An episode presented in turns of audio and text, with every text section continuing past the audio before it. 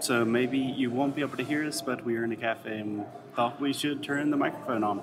Yeah. Maybe so there will be a lot of background noise. Alexia, try not to move the table too much. I'm not. We are in a cafe in Spartanburg, Foster's town. My hometown. Yes. I don't own the town. You could. Maybe one day. And that's it. So, do you have questions for me? Yes, I do. So I wanted to talk about something. So, Alexia, this is an exercise that I used to do with a lot of my private students. And you know, when you're talking to someone, someone asks you a question and you give an answer question, answer, question, answer. So, something I would do a lot in the past is I would ask my students and I would require more than one answer. Okay. And that really forces students to kind of think more creatively, get outside of their comfort zone a little bit. Just forces you to think a little bit different, and I think it's a fun activity. okay. So, what I wanted to do with you is I will ask you questions, and you can ask me questions as well, but you have to give three answers. Okay. Okay, so are you ready? I am. Okay. I think so. I think people are going to look at us in a very strange They are way. already looking at us. awesome. Eu adoro isso. okay, Alexia, can you tell me what are three names that you go by? On that I go by, you say like nicknames, right? Yes, more or less. So, for example, my name is William Foster Hodge. My first name is William. So, if I'm, for example, in school or in a class and someone says, Is William here? I say, Yeah, but I go by Foster. So, it, just things that people can call you. Okay. So, And Alexia doesn't count. yeah. I know that. So, the first one will be Coffee's hot. Leka. L E K hmm And where does that come from? A comes from high school, but only my very, very, very close friends they call me that, and only friends that I've that I've that I've known know Yeah. yeah that I've known for a long time. For example, Bruna, she is a new friend, more or less. Relatively, yeah. Yes, and Marina, she's not. So Marina calls me Leka and Bruna calls me Alexia, and that's it. Gotcha. Yeah. Do you have other names apart from Leka? Yes, I do have another one that is called Ischila.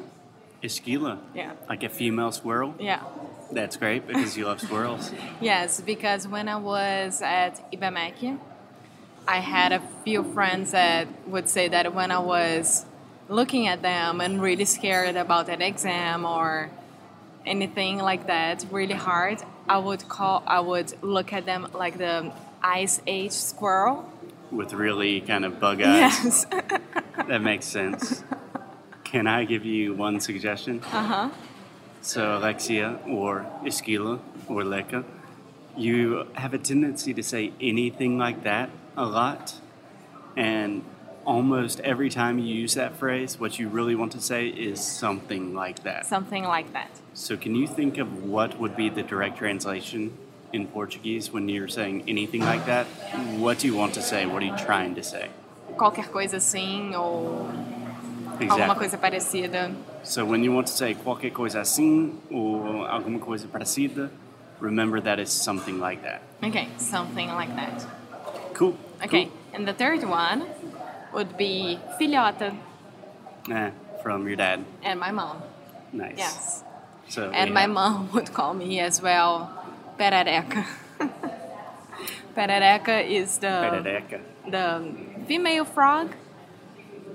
Wow. I don't know if it, if I mean there is sapo and perereca. I've And- never heard of that. yeah. I don't think we have. And we distinguish perereca could that in be English. a really, really bad name as well for the female body. Gotcha. But she would call me, of course, in a very nice way when I was little because I couldn't stop in one part of the bedroom. So she would call, You look like a perereca, can't stop jumping. That's it. Nice. Yeah. It's an awesome answer. So, four names. Four names. Yeah. Next one. Do you want to ask me a question? Okay. Do you want to um, hear my names? I w- yeah, I know one. Which one? Big thumb. Big thumbs. Big thumbs. Yeah, so I have, let me see if I can think of three names.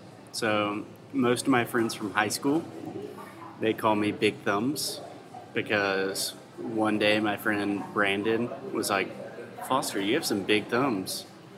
And then it just kind of stuck. Yeah. How old were you? And that was like 10th or 11th grade, so 14, 15. That's a bad age to have this kind of nicknames. No, I liked it. Okay. Everyone kind of liked it. Yeah. Another name, yeah, they're really not that big. It's kind of exaggerated. A name that I do not like that I received this in college, university, is the Timid Prince. Oh, what? Ah, okay. Do you know this name? Uh huh. I think you told me that. So a timid prince, um príncipe Tímido. tímido. No. You are my prince. Yeah, so this is a long story, but the short version is my brother also went to the same university as me. My brother was very popular, a little bit louder, and I think when in his last year, in his senior year, he kind of had maybe a little bit of an ego, so his friends started calling him the king of the university because he thought he was the coolest. And then I started university and I was super quiet and timid and I never wanted to talk. So people call me the timid prince. And that's weird because Camden nowadays is not like that at all. Yeah, he's a lot more chill now. Yeah, but he was uh, the, the president of the frat. He was a frat president, Yeah. so I think that had something Very to do. popular. And then the last name I have, Faustino. Faustino is a good name. That's what my uncle Mark calls me, sometimes my dad. And another nickname is from Josh's dad. Mm-hmm. So he was our basketball coach. This is one of my best friends growing up. And for some reason, he would call his own son, Josh, he would call him Stinky because, I don't know, maybe he smells bad. And he would call me Smiley Aw. because I was always smiling on the basketball court. Just like the um, dwarfs from. Snow White. Yeah, Snow White. Yeah. So I don't know, but it was funny because we were playing basketball and he'd be like, Stinky, pass it to Smiley. Okay, one more? yeah. Do you want me to ask a question or You can ask me. Okay. Let me think of one. So this is a classic one, and very easy that I ask a lot of my students all the time. Tell me three things that you do every day. So three non-negotiable things that you have to do every single day, no matter what. brush my teeth. My teeth. Sorry. I put the TH in the wrong place. Brush my teeth You brush your teeth every day? three times a day, of course. Really? Stop it. Just do once a week. Deodorant, of course. Debatable. For me, I'm t- for me. Take a shower, at least one shower per day. So there you go, three. Nice. But I have more. No, no, that's cool. Let me give you a little bit more of an interesting one. Can you talk about three of your favorite bands or musical groups nowadays? So just these aren't your favorite bands of all time. I'm not talking about the Beatles, but just three things that you're listening to Okay. recently. Okay, so first one, Rubel. Ubel? Rubel. Yeah. For those who know know him, I used to know Rubel a long time ago. I still like him a lot, and I could never ever imagine that he would be playing in the soap operas nowadays. His music is in the soap opera Yeah, from his Global. music is in the soundtrack. Yeah, the soundtrack and Hubel is amazing. He's such a nice guy. So I just discovered a new band, which are the kids from Gilberto Gil, and Oh, yeah. it's called Gilsons.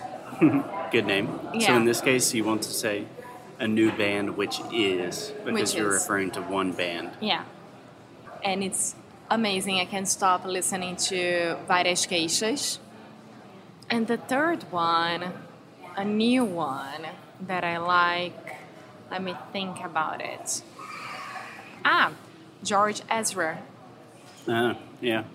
Not Every super new, time- but you listen to it a lot. Yeah, every time that I leave my therapist, I am listening to Paradise from him, and I feel so good, and I like it. That's awesome. You're talking a lot about your therapist on air nowadays. It makes because me happy. I, yeah, because I think that people shouldn't be afraid talking about it. The Yeah. more they communicate, it's better. That's a problem with the world. Absolutely. I'm complimenting you.